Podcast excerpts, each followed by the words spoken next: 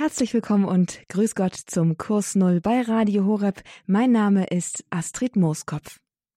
Heute stehen auf dem Programm bei uns wieder die zehn Gebote, das heißt drei von ihnen. Das letzte Mal haben wir das erste, das zweite und das dritte Gebot betrachtet. Heute betrachten wir das vierte, fünfte und sechste Gebot. Und wer ist wir? Das sind natürlich einmal Sie und ich, aber an erster Stelle ist das Pater Martin Wolf von den Oblaten der unbefleckten Jungfrau Maria. Er ist der Pater und er stellt uns die zehn Gebote in einer fortlaufenden Reihe immer am ersten Samstag des Monats vor. Heute also nun das vierte, fünfte und sechste Gebot. Und jetzt mache ich kurz eine fünfsekündige Pause und Sie können überlegen, ob Sie zumindest die Themen dieser drei Gebote zusammenkriegen.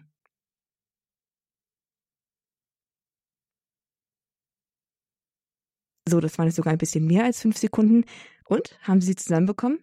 Das vierte Gebot, du sollst Vater und Mutter ehren. Das fünfte Gebot, du sollst nicht töten. Und das sechste Gebot, du sollst nicht Ehe brechen. Alles drei sehr spannende Gebote, gerade auch vor dem Hintergrund der Debatten in den Medien, die vor längerer oder kürzerer Zeit die Bundesrepublik bewegt haben. Stichwort zum Beispiel assistierter Suizid oder das Werbeverbot für Abtreibungen. Und natürlich das sechste Gebot, überhaupt grundsätzlich sehr, sehr spannend. Es geht um Sex, es geht um Liebe, es geht um Leidenschaft und Körperlichkeit und das im Zusammenhang mit dem Glauben. Auch das vierte Gebot, das vielleicht auf den ersten Blick vielleicht ein bisschen langweilig wirkt, man soll Vater und Mutter ehren, ist gar nicht so einfach umzusetzen und bedeutet weit mehr als nur den Eltern zu gehorchen. Also sind wir gespannt auf die Ausführungen von Pater Martin Wolf von den Oblaten der unbefleckten Jungfrau Maria. Er ist uns aus Rom zugeschaltet und erklärt uns diese drei der zehn Gebote jetzt. Denn er ist der Pater on Air. Katholisch leben, glauben, handeln. Impulse für ein Leben aus dem Glauben nach biblischen und katholischen Grundsätzen. Für alle, die tiefer ins Christsein einsteigen wollen. Hilfreich, tiefgehend, klar.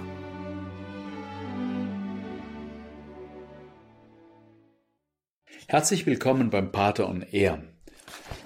Heute geht es um drei der zehn Gebote, die echte Lebensregeln sind. Sie sind wie Leitplanken, um in der Spur zu bleiben. Gleich geht's los mit dem vierten Gebot.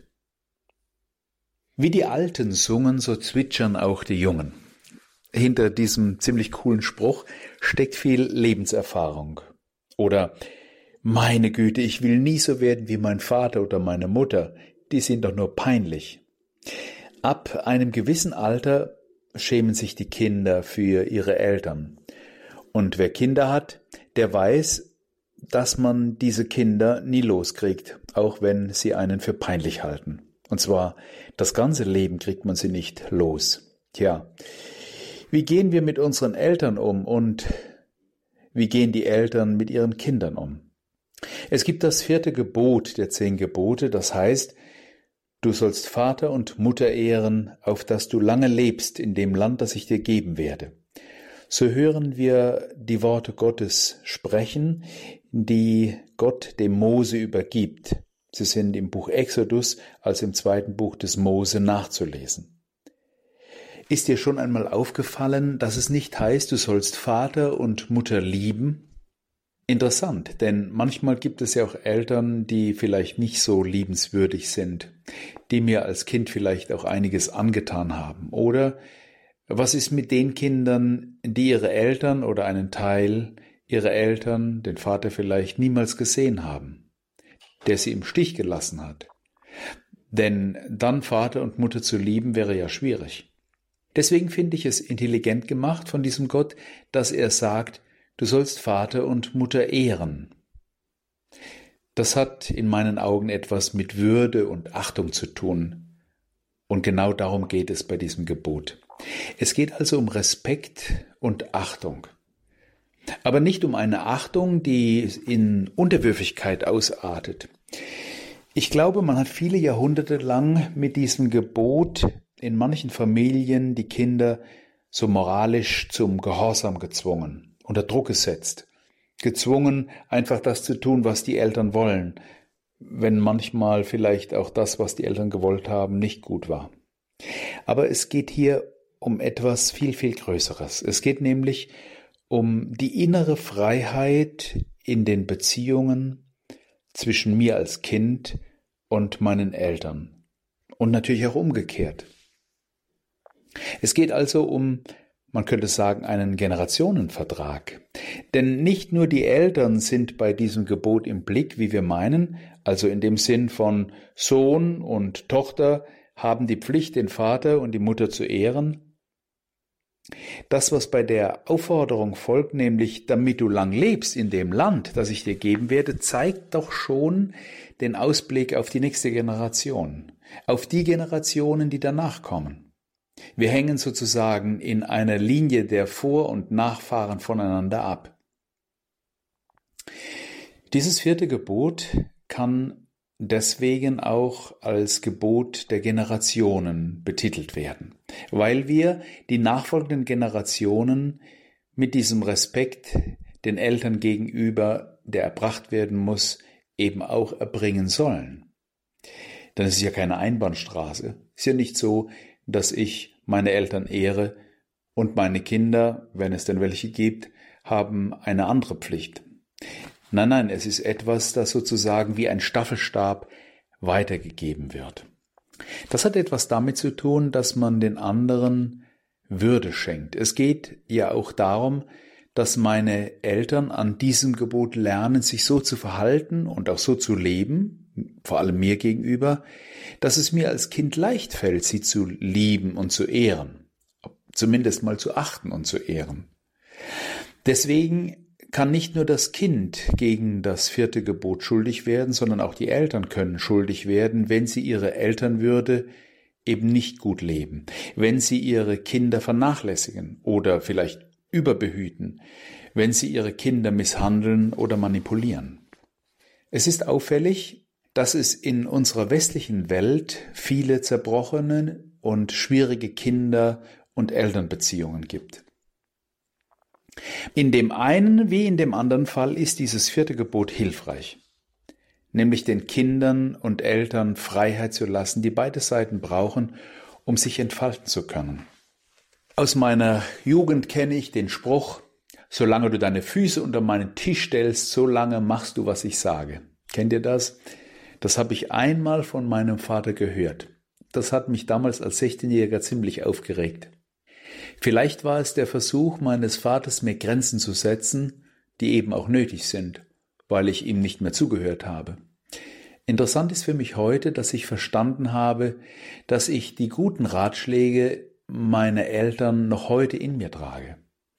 Heute kann das Du sollst Vater und Mutter ehren bedeuten, dass man Zeit miteinander verbringt, das Handy mal ausschaltet und mit den Kindern direkt redet, auch wenn sie schon groß sind und ihnen vom eigenen Leben erzählt, von Lebensweisheiten, von dem, was die Eltern in ihrem Leben oder was ich in meinem Leben als Elternteil verwirklichen wollte, von der Familiengeschichte berichten, auch wenn sie vielleicht schwierig ist, nichts aus der Familiengeschichte verheimlichen oder verstecken, sich gegenseitig zuhören. Heute ist es oft ein Hobby geworden, den Familienstammbaum mit Computerprogrammen zu erstellen. Bei dem Stammbaum meiner Familie, der sieben Generationen zurückreicht, habe ich festgestellt, dass gewisse Berufe und Namen, also Vornamen, immer wieder vorkommen. Die Generationen sind mehr miteinander verbunden, als wir uns das vorstellen können. Und manche familiär bedingten Probleme, die dann in jeder Generation auftauchen, müssten nicht an die nächste Generation weitergegeben werden, wenn man im Respekt miteinander auch das Schwere der Familiengeschichte anschaut, offenbart und sich verzeiht oder Verzeihung auch annimmt und zulässt. Solange die Eltern leben, ist es gut, das auszusprechen, was geklärt werden muss. Besonders wenn die Beziehungen zu meinem Vater oder zu meiner Mutter schwierig waren. Wenn ich einen Weg der Versöhnung gehe, heißt das ja nicht, dass ich alles gutheiße, was die Eltern vielleicht an mir getan oder auch nicht getan haben, sondern dass ich lerne und zu dem Punkt komme, ihnen zu vergeben, vielleicht sogar dahin zu kommen, mich mit ihnen auszusöhnen. Ich weiß, das ist nicht einfach, manchmal vielleicht sogar unmöglich. Aber manchmal höre ich auch, dass genau dieser Weg, dieses gemeinsame Gespräch am Lebensabend der Eltern vieles aus der Geschichte, der eigenen Geschichte geklärt hat und man in Frieden auch miteinander leben und auch voneinander Abschied nehmen konnte. Manchmal höre ich von Großeltern, dass ihre Kinder ihnen den Zugang zu den Enkeln verweigern, aus welchen Gründen auch immer. Vielleicht will sich da jemand rächen an den Eltern, die ihnen scheinbar oder vielleicht tatsächlich etwas angetan haben. Nur diese Rache ist auch ein gewaltsamer Akt gegen die Enkel, die dann nicht die Chance haben, ihre Großeltern kennenzulernen. Nun eins ist klar, nach jeder Generation kommt eine nächste und so wie ich mit meinen Eltern umgehe, so lernen es dann auch meine Kinder. Und wenn ich schlecht mit meinen Eltern umgegangen bin, dann werden das meine Kinder auch gelernt haben. Das sollte ich immer im Hinterkopf haben, wenn man vor den Kindern über die eigenen Eltern und Vorfahren spricht. Deshalb ist dieses Gebot für mich auch ein Gebot der Nachhaltigkeit. Der Weg, den Vater und die Mutter zu ehren, hat aber nicht nur eine zweidimensionale Ebene, sondern es gibt eine dritte Dimension. Denn wir Christen nennen uns ja Kinder Gottes, weil Gott unser Vater ist. Das wichtigste Gebet der Christen, das Vaterunser, beginnt ja mit dem Vatertitel. Das heißt, es geht bei diesem Gebot auch um die Beziehung zu ihm da oben. Ich sage das deshalb, weil es gerade in unserer westlichen Kultur für viele schwierig geworden ist, in diesem Gott einen guten Vater zu sehen.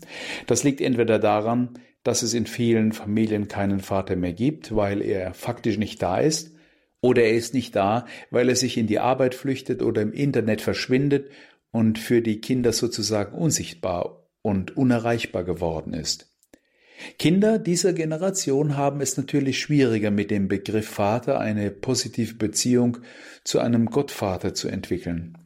Denn wenn der eigene Vater fehlt, woher soll ich wissen, dass da oben der Vater im Himmel ein liebender, fürsorgender und guter Vater ist. Andererseits habe ich auch erlebt, dass Menschen, die Schwierigkeiten mit der Kirche hatten, ihre gestörte Beziehung zur Kirche dann verbessert haben, als sie angefangen hatten, sich mit ihren Eltern bzw. mit ihrem Vater oder mit ihrer Mutter zu versöhnen. Und auch hier sehen wir, dass da ein großer Zusammenhang zwischen unserem Vater- und Mutterbild und unserem Gottesbild besteht.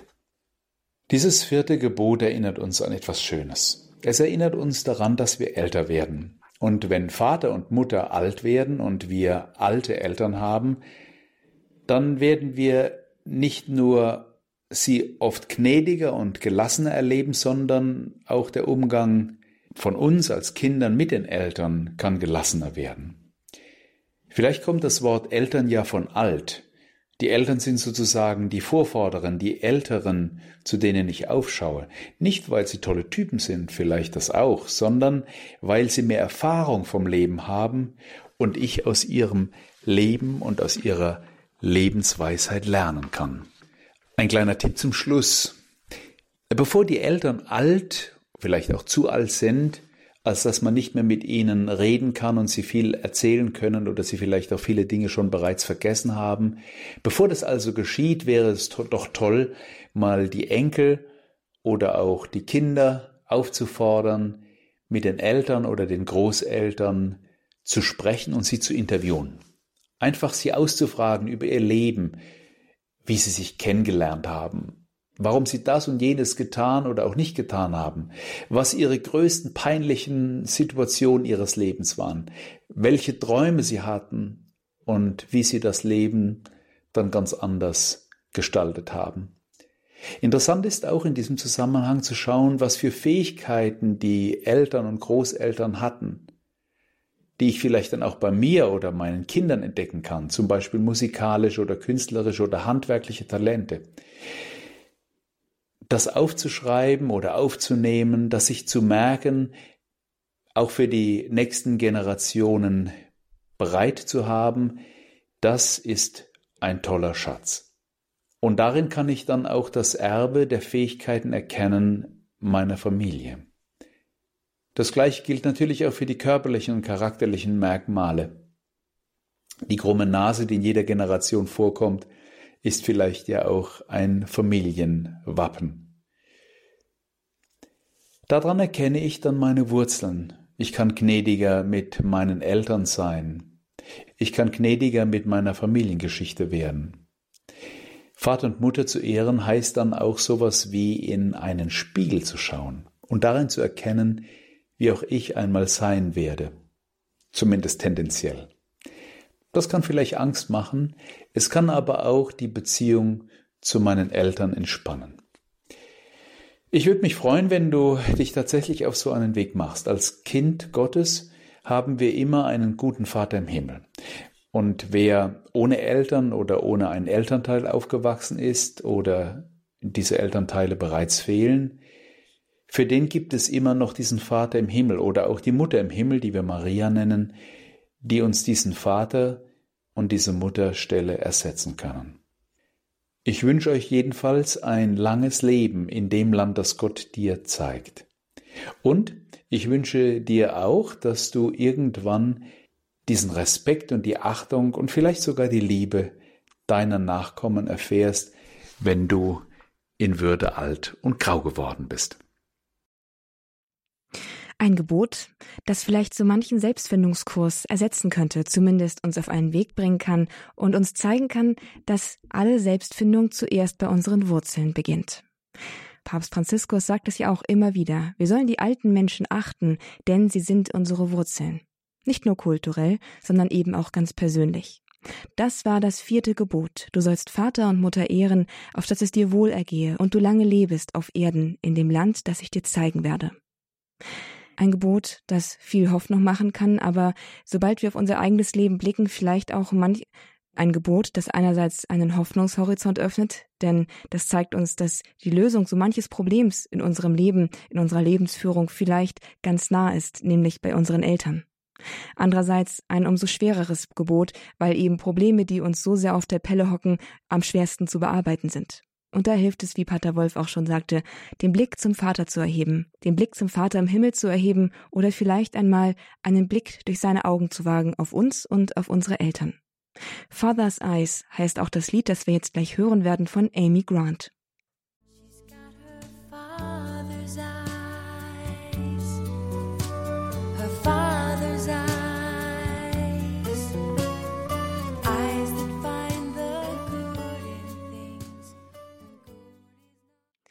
Die zehn Gebote. Gebote, die das Leben gelingen lassen. Gebote, die uns helfen, Beziehungen zu leben, zu denen wir auch berufen sind. Das war eben die Beziehung zu unseren Eltern. Wir haben vor der Musikpause von Pater Martin Wolf das vierte Gebot erklärt bekommen. Und hier geht es jetzt im Kurs Null weiter mit dem fünften Gebot. Schön, dass Sie dazu eingeschaltet haben. Schön, dass Sie mit dabei sind heute am Samstagnachmittag. Mein Name ist Astrid Moskow. Ich darf Sie durch diese Sendung begleiten und bin jetzt ganz ohr, was Pater Wolf, er ist der Pater, uns zu dem fünften Gebot zu sagen hat. Da geht es nämlich um das Tötungsverbot. Du sollst nicht töten. Das Gebot, das dann relevant wird, wenn Beziehungen völlig abzubrechen drohen. Denn was ist der ultimative Abschluss einer menschlichen Beziehung? wenn man sie einfach kappt und im radikalsten Sinne, wenn man dem anderen das Leben nimmt. Das ist dramatisch und trifft zumindest in unseren Breiten nicht auf jeden zu, dafür sind wir alle vielleicht ein bisschen zu zivilisiert. Aber so sehr wie wir nicht wissen, was wir in Extremsituationen tun würden, so ist es auch bei diesem Gebot so, dass es keineswegs nur für den Extremfall, nur für den Härtefall gilt, sondern es ist ein Gebot, das einen weit größeren Raum beschreibt. Doch lassen wir es Pater Wolf mit seinen Worten erklären, er kann es weit besser. Hier ist Pater Martin Wolf von den Oblaten der unbefleckten Jungfrau Maria in Der Pater im Kurs Null bei Radio Horeb. Ich könnte dich umbringen, wenn Blicke töten könnten. Diese Sprüche kennen wir zur Genüge. In gewissen Situationen rutschen sie uns einfach so heraus. Du sollst nicht töten. Das fünfte Gebot geht genau darum. Du sollst nicht töten. Das ist das fünfte Gebot der zehn. Eigentlich eine ganz einfache Sache. Haltet euch daran, dann überleben wir zumindest. Nur so einfach ist die Sache mit dem Töten dann doch nicht. Gerade dieses Gebot der zehn Gebote ist heute eine ziemlich große Provokation, eine Herausforderung. Und es gibt nicht wenig Menschen, die das nicht so ohne weiteres unterschreiben würden. Schauen wir uns dieses Gebot, du sollst nicht töten, einmal näher an. Zunächst einmal steht bei diesem Gebot nicht, wer nicht getötet werden soll. Das bleibt offen. Und das ist auch wichtig, damit wir dieses Gebot überhaupt verstehen, denn es ist ein Gebot, das das Leben schützt. Positiv formuliert würde dieses Gebot also heißen, das Leben ist um jeden Preis zu schützen. Das müssen wir im Hinterkopf behalten, denn gerade das Christentum ist die Religion, die das Leben schützen will, und zwar vom Anfang bis zum Ende. Es geht also um das Leben, um etwas, was uns heilig ist. Es ist uns so heilig, dass es unantastbar bleibt. Niemand ist Besitzer seines Lebens. Es ist ein Geschenk, unverfügbar. Welches Leben soll denn nun geschützt werden? Ist denn damit nur das Leben des Menschen gemeint? Naja, überzeugte Vegetarier würden sagen, dass das Töten von Tieren auch nicht ethisch korrekt ist. Es gibt sogar eine noch weitere Bedeutung, wenn man die Zerstörung der Natur, also auch der Pflanzenwelt, als moralisch verwerflich ansieht. Das Gebot lässt das offen. Und so können wir sagen, dass der schützende Umgang mit der Natur, mit den Pflanzen und auch mit dem Leben der Tiere sicherlich in diesem Zusammenhang des fünften Gebots gehört. Denn auch hier geht es um das Leben, und sei es nur, wenn es die Grundlage für das menschliche Leben ist. Schauen wir noch etwas tiefer. Das Wort töten im hebräischen Original des Alten Testaments ist nicht ganz so einfach zu übersetzen. Aus dem Kontext heraus kann man sehen, dass es ursprünglich meint, das Ermorden von Wehrlosen und Schuldlosen. Das Töten als absichtliche und gewollte Handlung ist also verwerflich und wird von Gott unter ein Tabu, also unter ein Verbot gestellt. Unter uns Menschen ist ja auch klar warum. Wenn es dieses Verbot des Tötens nicht gäbe, dann wäre Zusammenleben auf Dauer schwierig denn dann wäre Selbstjustiz ohne weiteres möglich und auch legitim. Dann kann es eben sein, dass ich mich berechtigt fühle und vielleicht sogar ethisch vollkommen dabei fühle, wenn ich einen anderen Menschen umbringe. Denn es gibt ja auch durchaus Menschen, die in Anführungszeichen den Tod verdient haben. Die Menschheit hat das erkannt und es haben sich in allen Gesellschaften Regeln herausgebildet, die das sogenannte Gewaltmonopol an eine staatliche oder gesellschaftliche Autorität bindet. Das heißt, nur die legitime gesellschaftliche Autorität hat das Recht, Gewalt auszuüben, um das Zusammenleben zu sichern und Verstöße gegen die Menschlichkeit zu ahnden, auch indem sie das Leben von anderen gefährdet oder nimmt. Es geht also bei diesem Gebot darum, die Gesellschaft sozusagen lebensfähig zu halten, indem man das Verbot von Tötungen sozusagen dem Staat überlässt. Man spricht hier eben von diesem Gewaltenmonopol.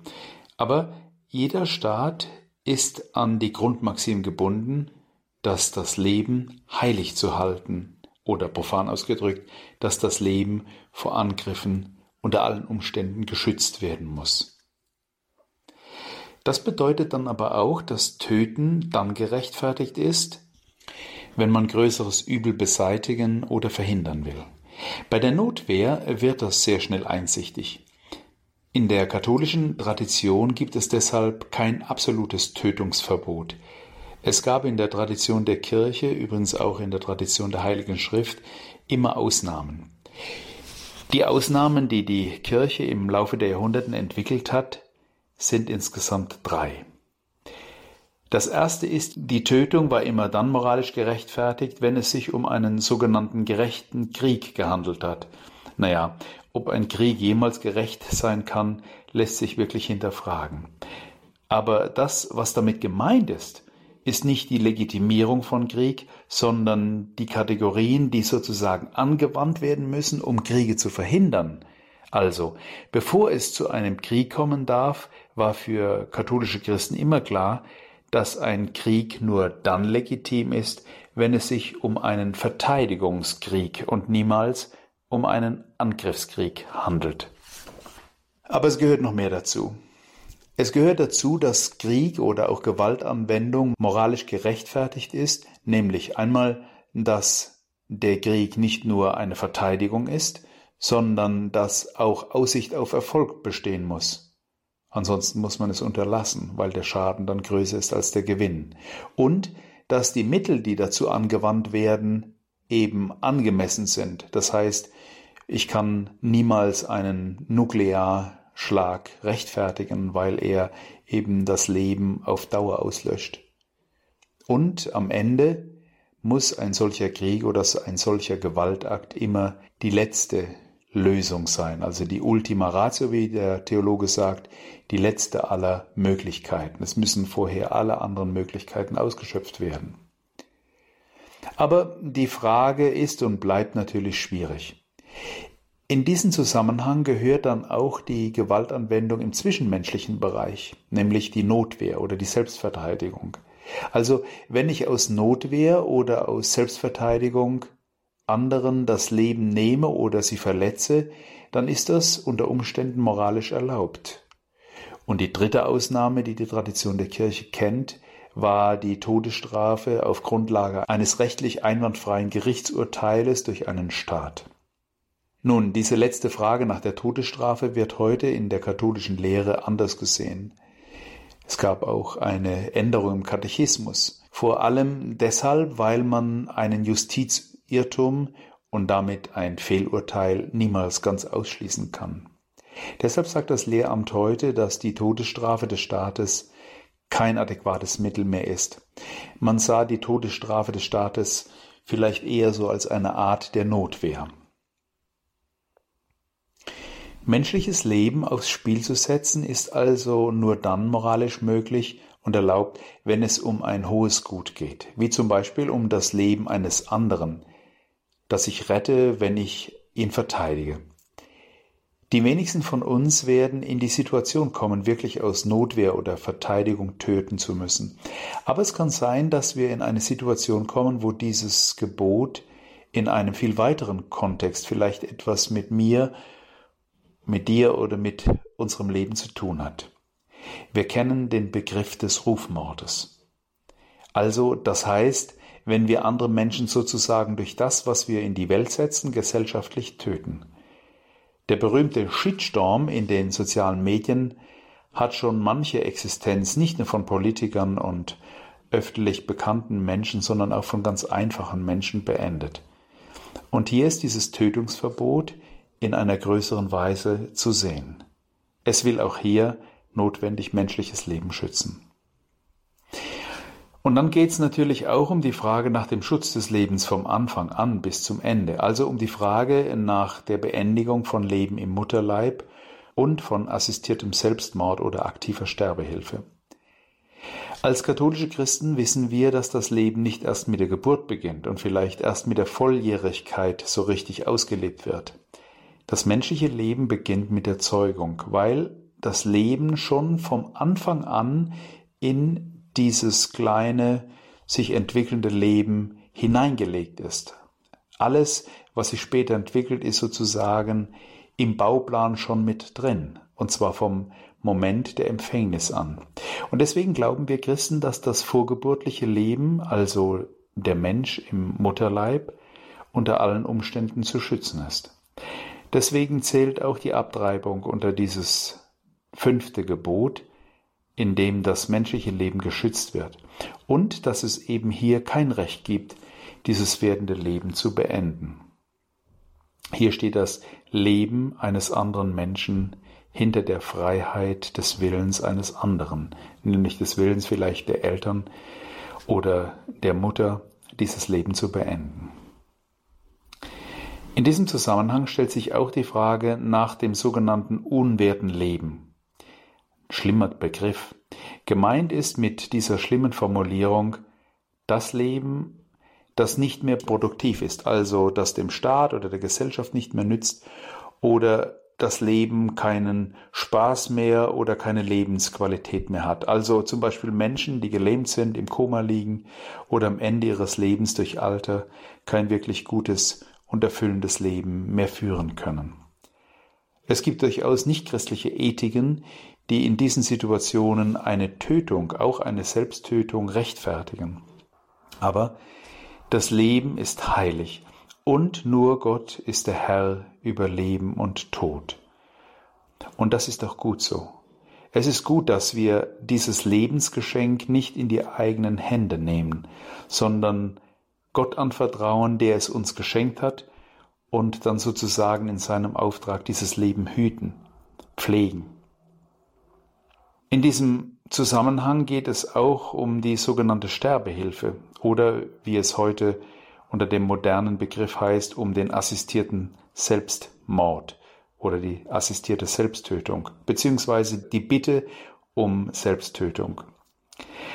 Das heißt, dass Menschen, die vielleicht aufgrund einer wirklich sehr, sehr ernsthaften Krankheit um den Tod bitten, indem andere Menschen ihnen dabei helfen, ihnen bei dieser Selbsttötung zu assistieren.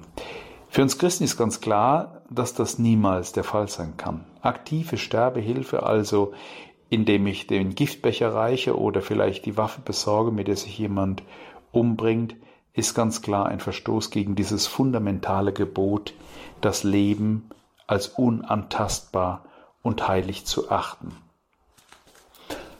Und es gab ja auch gerade in der deutschen Vergangenheit und in unserer deutschen Geschichte Bewegungen und Momente, die unwertes Leben in Anführungszeichen, also Behinderte und verächtlich genannte Untermenschen ohne Skrupel und ohne moralische Bedenken getötet haben.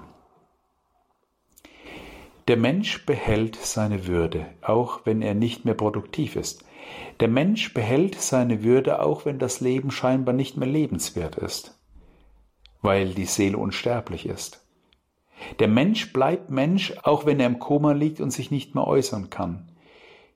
Diese Würde ist nicht nur unantastbar und unverletzlich, sondern sie ist auch etwas, was nicht genommen werden kann.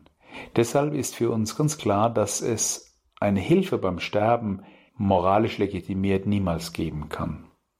Das bedeutet aber auf der anderen Seite auch nicht, dass man das Leben auf Teufel komm raus verlängert. Jemand sterben zu lassen, indem man keine lebensverlängernden Maßnahmen anwendet oder lebensverkürzende Medikation zulässt, um zum Beispiel Schmerzen zu vermeiden, ist keine Tötung.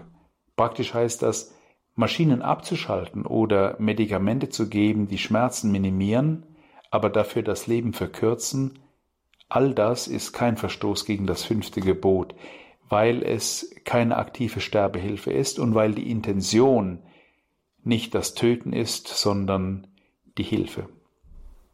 Aber jemand zu helfen, dieses unantastbare Leben vorzeitig zu beenden, das ist ein No-Go. Und hier sind wir genau dort, wo es in unserer Gesellschaft und bei vielen Menschen wirklich ganz heiße Diskussionen gibt. Und das ist auch gut so. Und das, was ich zu diesem Thema gesagt habe, soll da auch ein Beitrag sein. Vielleicht mal ganz praktisch lade ich euch ein, in eurem Bekanntenkreis, in eurer Familie, auch vor allem mit euren Kindern und Enkeln, diese Themen anzusprechen und darauf zu verweisen, dass Leben heilig ist und wertvoll. Dass das Leben und die Freiheit auf dieser Erde zu den höchsten Gütern gehört, ist uns allen klar. Aber für uns Christen ist das Leben ein so großer Wert, weil es eben auch ein ewiges Leben gibt. Und wir dieses ewige Leben nicht aufs Spiel setzen dürfen, indem wir gegen die Gebote Gottes handeln und leben. Vergessen wir nicht, Gott ist der Herr über Leben und Tod. Wer den Menschen zum Herrn über Leben und Tod macht, der mag im Einzelfall vielleicht wenig Effekt und Auswirkungen zeitigen, aber für eine Gesellschaft würde das ein Rückfall bedeuten in Zeiten, die wir Gott sei Dank überwunden haben. Es geht also hinter diesem Gebot nicht um ein großes Stoppschild, sondern um die Heiligkeit und um den Schutz des Lebens. Wir sind also in erster Linie für das Leben und nicht gegen das Töten. Dieser positive Ansatz ist gerade bei diesem Gebot ganz wichtig. Denn darum geht es. Es geht um das Leben. Und das Leben ist gut. Auch wenn es im Alter vielleicht schwierig wird oder wenn manches im Leben nicht so läuft, wie wir es gerne hätten. Denn es gibt danach immer noch die Hoffnung auf dieses ewige Leben, das Gott denen schenkt, die ihn annehmen und an ihn glauben. Also ich wünsche euch, bleibt lebendig, schützt das Leben auf allen Ebenen und liebt das Leben, das gehört auch dazu. Feiert das Leben, denn das Leben ist das Größte, was Gott uns schenkt. Das Leben als ein Geschenk Gottes, das es zu wahren und zu schützen gilt, auch und vielleicht gerade in den Stunden, wenn alles dunkel ist für uns selbst und wenn vielleicht so manche dunkle Stunde uns dazu verleiten möchte, das Leben anderer nicht wertzuschätzen. Und davon handelt auch das nächste Lied von den Obros. Real Life heißt es und erzählt von den dunklen Stunden, in denen Gott dennoch immer dabei ist und uns hilft, das Leben zu meistern.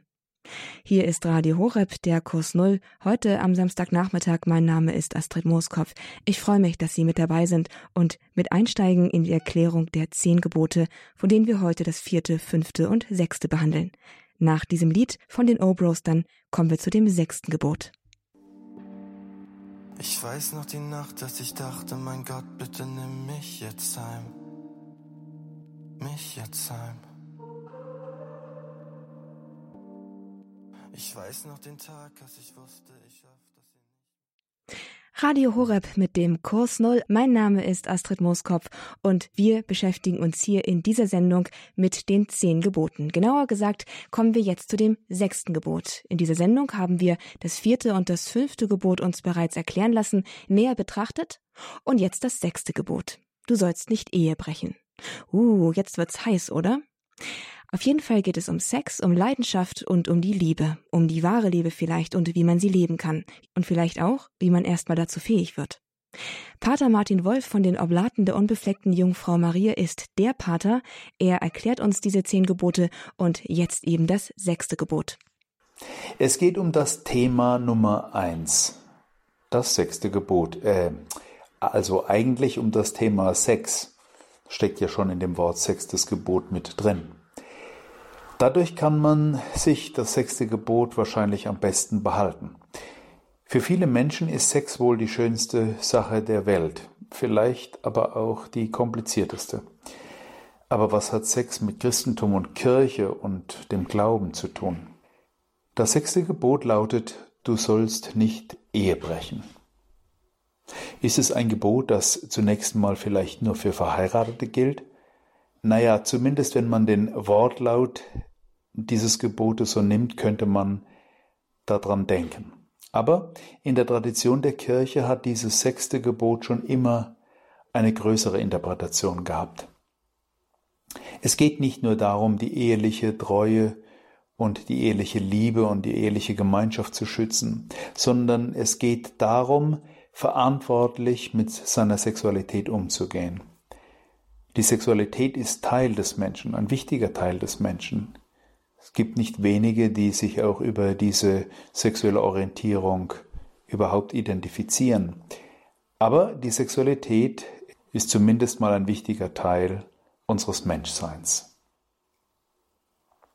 Als junger Mensch wird man langsam erfahren, was für eine Kraft in der Sexualität steckt. Und das ist nicht so einfach in der Pubertät, wenn diese Kräfte aufbrechen, muss man lernen, damit umzugehen. Aber auch was für eine große Leidenschaft, also etwas, was Leidenschaft steckt in der Sexualität. Deswegen hat diese Kraft so etwas Ambivalentes, also eine faszinierende Seite und auf der anderen Seite aber auch eine vielleicht dunkle Seite. Es ist eine Kraft, mit der ich als Mensch lernen muss, umzugehen wenn das Leben und dann auch meine Beziehungen zumindest mal auf Dauer gelingen sollen. Vielleicht gilt das in jungen Jahren besonders, aber eigentlich gilt das ein ganzes Leben lang. Das sechste Gebot also sagt etwas darüber aus, wie wir Menschen miteinander in Beziehung, in Partnerschaft und mit der Sexualität leben sollen. Es ist weniger ein Verbot als vielmehr das Gebot für den Schutz der Liebe zwischen uns Menschen.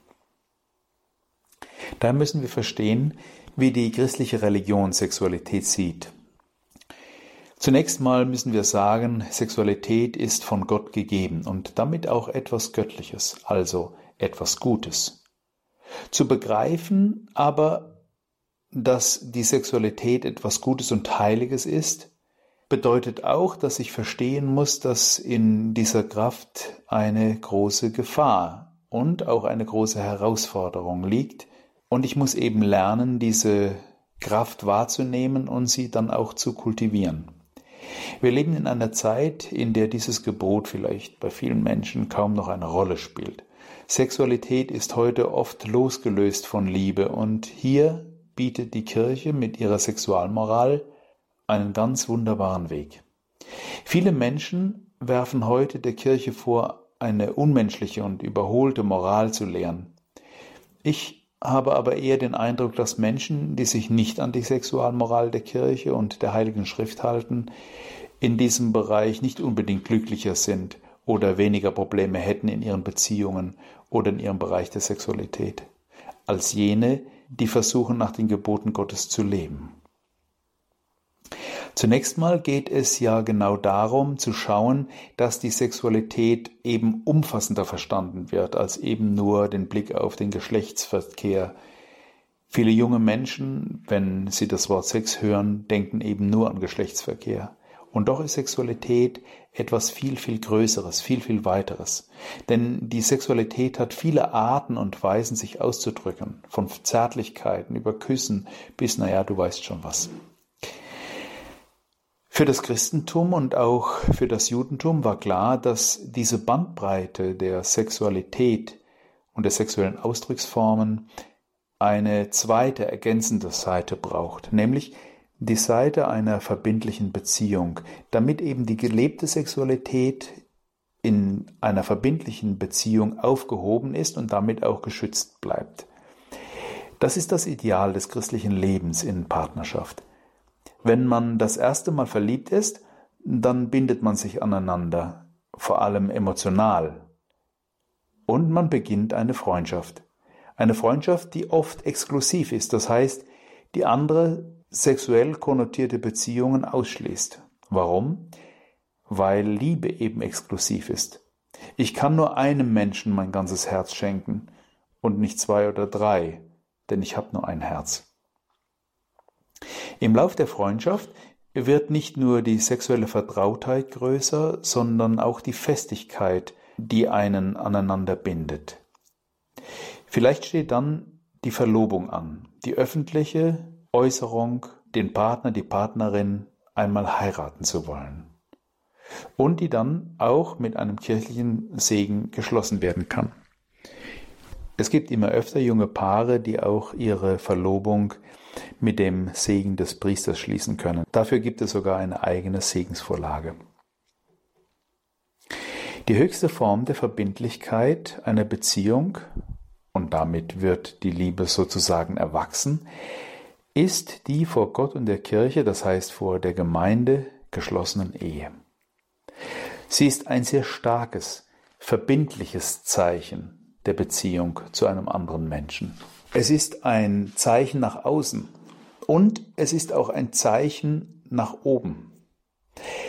Und so wie die Ausdrucksformen von Sexualität zunehmen, so muss eben auch der Verbindlichkeitsgrad der Beziehung steigen. Einfach ausgedrückt heißt das, Sex mit Menschen in einer flüchtigen Begegnung, man nennt das neudeutsch One-Night-Stand, ist also am weitesten entfernt von dem Ideal einer guten Liebe. Sex innerhalb der Ehe ist am nächsten dran an diesem gottgewollten Ideal. Man könnte den Kern der christlichen Sexualmoral auf den Nenner bringen, Sex ohne verbindliche Liebe ist immer schlecht und tut dem Menschen zumindest auf Dauer nicht gut. Und ich glaube, das stimmt auch. Aus vielen Gesprächen mit jungen Leuten, aber auch mit Menschen, die schon lange in einer Beziehung leben, habe ich das oft herausgehört. Das Ideal heißt also, Sexualität in einer guten Weise respektvoll miteinander auszuüben, und zwar im Rahmen einer verbindlichen Beziehung. Das sechste Gebot benennt zwar nur den Supergau, also wenn dieses verbindlichste aller Bindungen, die Ehe, gebrochen wird. Aber all das, was ich bereits gesagt habe, gehört hier in dieses Gebot mit hinein. Und hierhin gehört auch der Umgang mit unseren Fantasien. Nicht wenige konsumieren Pornografie ohne irgendwelche Bedenken. Wenn bereits Kinder und Jugendliche damit anfangen, verschmutzen sie sozusagen ihre Fantasien. Und das hat natürlich Auswirkungen auf eine gesunde und verantwortlich gelebte und natürliche Sexualität. Es führt oft in eine Abhängigkeit, die unser Leben an die Wand fahren lässt. Nicht wenige Studenten haben wegen diesem Gefangensein in der Pornografie ihr Studium versaut oder sogar an die Wand gefahren. Schamhaftigkeit im Reden, im Schauen und im Tun ist dagegen ein Schutz für die innere Fantasie, die stark unser Handeln bestimmt. Ein wichtiger Punkt, der heute allzu leicht vergessen wird, wenn es um Sex geht, ist, dass Sexualität in der Schöpfungsordnung, also so wie sie Gott in die Natur gelegt hat, die Aufgabe hat, menschliches Leben hervorzubringen, also Kinder in die Welt zu setzen. Deswegen sind Kinder ein wesentliches Element in einer Ehe. Und die Ehe ist ein wesentliches, stabiles Gefüge, in dem Kinder in einer guten Weise aufwachsen können. Auch wenn man mich jetzt dafür kritisiert. Ich glaube, es gibt kein besseres Setting für ein gesundes Aufwachsen von Kindern als in einer stabilen und verbindlichen Beziehung, die für uns Christen von Gott gesegnet ist, also in einer sakramentalen Ehe. Auch wenn man aus welchen Gründen auch immer dieses Ideal nicht erreicht oder nicht erreichen kann, bleibt dieses Ideal und sollte dieses Ideal immer auch eine Richtschnur und eine Richtungsanzeige sein. Heute kommt es ja nicht selten vor, dass zunächst mal die Kinder da sind und dann man sich irgendwann bequemt, auch mal wenigstens eine staatliche Ehe einzugehen. Aber wichtig ist zu verstehen, dass die Beziehung, die man pflegt, eben auch ein gewisses Wachstum hat. Und die Kinder gehören dann in eine Beziehung, wenn sie auch diese Verbindlichkeit einer Ehe haben. Der liebe Nachwuchs verändert auch die Qualität einer Ehe und die Qualität von Beziehungen. Um das etwas provokativ auszudrücken, könnte ich sagen, der Egoismus zu zweit am Anfang eines Verliebtseins öffnet sich mit Kindern und wird zu einer größeren Einheit, die wir dann Familie nennen. Junge Eltern kennen das, wenn plötzlich das Leben eben durch die Kinder bestimmt wird. Das verändert auch die Qualität der Beziehung der Ehepaare untereinander. Und auch da ist es wichtig, dran zu bleiben und daran zu wachsen. Beim sechsten Gebot müssen wir auch über das Wort Keuschheit sprechen. Naja, Keuschheit ist vielleicht ein Wort, das im Wortschatz junger Menschen heute nicht mehr vorkommt, vielleicht nicht mal mehr verstanden wird. Keuschheit hat etwas mit Reinheit zu tun. Ein anderer Begriff dafür ist die Reinheit des Herzens und die Reinheit der inneren Gesinnung. Das meint, dass ich in einer großen inneren Reinheit leben soll, in einer Reinheit meiner Fantasien, meiner Gedanken, meinen inneren Impulsen eben im sexuellen Bereich nicht unter allen Umständen nachgebe, sondern sie unter Kontrolle zu halten. Nicht alles, was mir in den Kopf kommt, ist gut oder vielleicht sogar rechtlich erlaubt und schon gar nicht immer hilfreich für mein Leben. Ich bin verantwortlich für das, was ich zum Beispiel durch meine Augen in mich hineinlasse, was ich mir anschaue. Viele junge Menschen verderben sich schon sehr früh ihre Fantasien im sexuellen Bereich, weil sie schon alles Mögliche im Internet oder sonst wo gesehen haben. Dass das später nicht zu einem guten und erfüllenden Sexualleben führt, zeigen die Statistiken. Aber auch das, was mir so in meinem Reden und in meinem Hirn in diesem Bereich immer wieder auch auftauchen wird, muss einer gewissen Selbstkontrolle unterliegen. Es gibt Grenzen, Grenzen, die ich mir selbst setzen muss. Wir leben in einer freizügigen Gesellschaft, in einer liberalen Gesellschaft, eine Gesellschaft, die nur noch wenig Grenzen in diesem Bereich kennt. Und deswegen muss ich mir die Grenzen setzen, bevor es grenzenlos wird. Und diese Grenzen nennen wir Tabus. Tabus sind nicht unbedingt schlecht. Sie haben eine wichtige Funktion. In jeder Kultur gibt es solche Tabus, gibt es so etwas wie ein Schamgefühl. Und wenn dieses Schamgefühl fehlt oder vielleicht auch abgewöhnt wird oder durch Abstumpfung nicht mehr wirksam ist, dann wird alles schamlos. Das Reden, das Handeln und dann werde ich als Mensch vielleicht sogar übergriffig. Nicht selten wird dann der Partner, die Partnerin plötzlich nicht mehr zum Subjekt meiner Liebe, sondern zum Objekt meiner Lust und meiner Begierde. Sexobjekt. Und dann werde ich dafür verantwortlich, dass die Liebe zu einem anderen eigentlich gar keine richtige Liebe mehr ist, sondern nur noch die Befriedigung meiner eigenen Wünsche. Dieses sechste Gebot, du sollst nicht die Ehe brechen, hat also einen viel größeren Zusammenhang, als wir denken. Und es lohnt sich tatsächlich, sich auf diesen Weg zu machen und zu einer immer größeren inneren Klarheit zu kommen. Diese Aufgabe hat jeder Mensch. Die Menschen, die alleine leben, wie jene, die ehelos im Kloster sind oder als Priester leben, aber auch die, die in einer Partnerschaft und in einer Ehe sich abmühen. An diesen Herausforderungen können ehelose Leute genauso scheitern wie Verheiratete. Es ist ein Weg, der eine große Disziplin erfordert.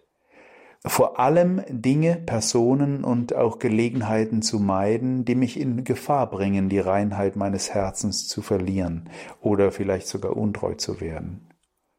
Bin ich meinem Partner, meiner Partnerin einmal untreu geworden, ist ein Damm gebrochen, den man kaum noch flicken kann.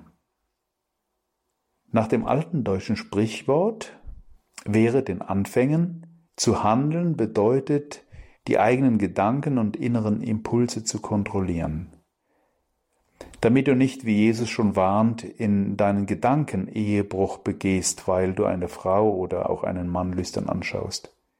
Die Klarheit im Umgang mit anderen ist ein lebenslanger Kampf. Bei all dem ist jetzt wichtig für dich zu verstehen, dass es hier nicht um ein Gebot geht, das den Spaß oder die Lust verhindert oder verbietet, sondern es geht darum, dass es hilft, deine Lust, deine Leidenschaft und deine Sexualität so zu gebrauchen, dass sie fruchtbar wird. Fruchtbar für deine Beziehungen, für die Gesellschaft, für deine Familie und auch für deine Freunde. Ein praktischer Tipp. Versucht doch einfach mal eine gewisse Zeit lang euch zu enthalten der Pornografie oder irgendwelcher schmutziger Witze und dann mal zu schauen, wie sich euer Inneres und damit auch euer Verhalten zu anderen Menschen in diesem Bereich verändert. Ich weiß, ein schwieriges Thema und man könnte noch viel darüber sagen. Es ist ein Thema, mit dem man nie fertig wird. Aber ich glaube, es wird uns allen gut tun, mal tiefer zu verstehen, warum denn die eigentliche katholische Sexualmoral besteht. Denn viele lehnen sie ab, ohne recht zu wissen, was damit gemeint ist. Es geht um Treue, um Klarheit und um Verantwortung, um innere Verletzungen zu vermeiden oder zu heilen. In diesem Sinne wünsche ich euch alles Gute und bleibt gesund, innerlich und äußerlich. Und denkt dran, das, was zählt, ist die Liebe. Der Pater on Air. Katholisch Leben, Glauben, Handeln. Impulse für ein Leben aus dem Glauben nach biblischen und katholischen Grundsätzen. Für alle, die tiefer ins Christsein einsteigen wollen. Hilfreich, tiefgehend, klar.